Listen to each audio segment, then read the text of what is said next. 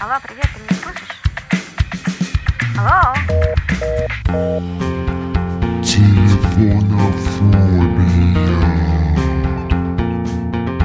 Трубку возьми. А чего тут страшно? Не бойся.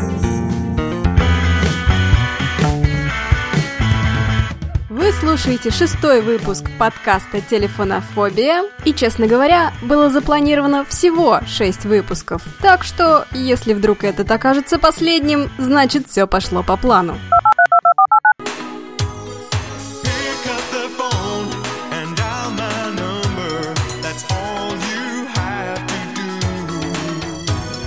Но, как это часто бывает, любое стратегическое планирование разбивается в дребезги о человеческую непредсказуемость. Вы хорошенько подготовились, написали себе сценарий, блок-схему с вариантами развития событий и еще парочку дополнительных вариаций на всякий случай. Но, несмотря на всю предварительную работу, уверенность в себе и позитивный настрой, разговор с телефонным манипулятором застал вас врасплох. I love it when a plan comes together. Когда собеседник пытается манипулировать вами по телефону, заставить выполнить его желание на его условиях, угрожать, давить на жалость, грубить и оскорблять, все подготовленные предложения отходят на второй план, и в бой идет психологическая самооборона.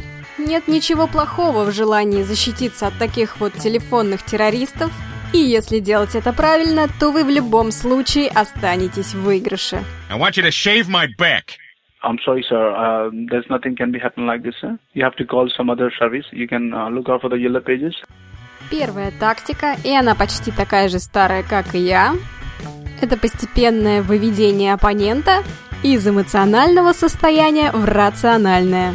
Результат достигается за счет ряда наводящих вопросов, непосредственно касающихся ситуации. Вопросы должны быть составлены таким образом, чтобы манипулятор задумался, отключил чувства и включил разум. И этой паузой дал вам возможность продумать свои дальнейшие действия. Немного проще в теории, чем на практике. Хотя на самом деле объяснить это на словах гораздо сложнее, чем на примерах. Допустим, вы работаете в техподдержке интернета вещей. Вам звонит разгневанная мадам и утверждает, что у нее ничего не работает. По громкости утверждений и истерики в голосе вам представляется следующая картина. На кухне синим пламенем полыхает электрический чайник, упорно бьется об угол стола робот-пылесос, и женщина орет в телефон на расстоянии вытянутой руки, потому что тот клацает огромными демоническими зубами, пытаясь сожрать ее лицо.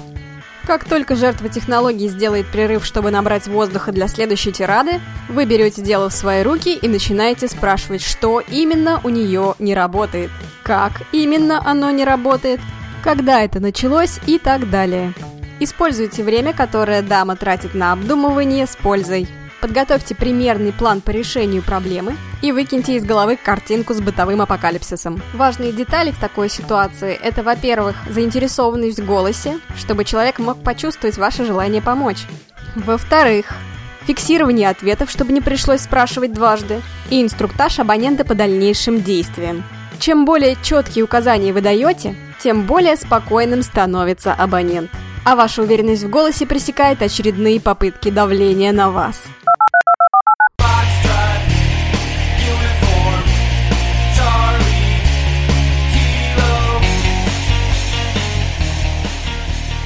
В идеальном мире нам бы хватило одной этой тактики, и мы бы одним легким движением голосовых связок заставляли человека забыть о своих эмоциях и начать рассуждать.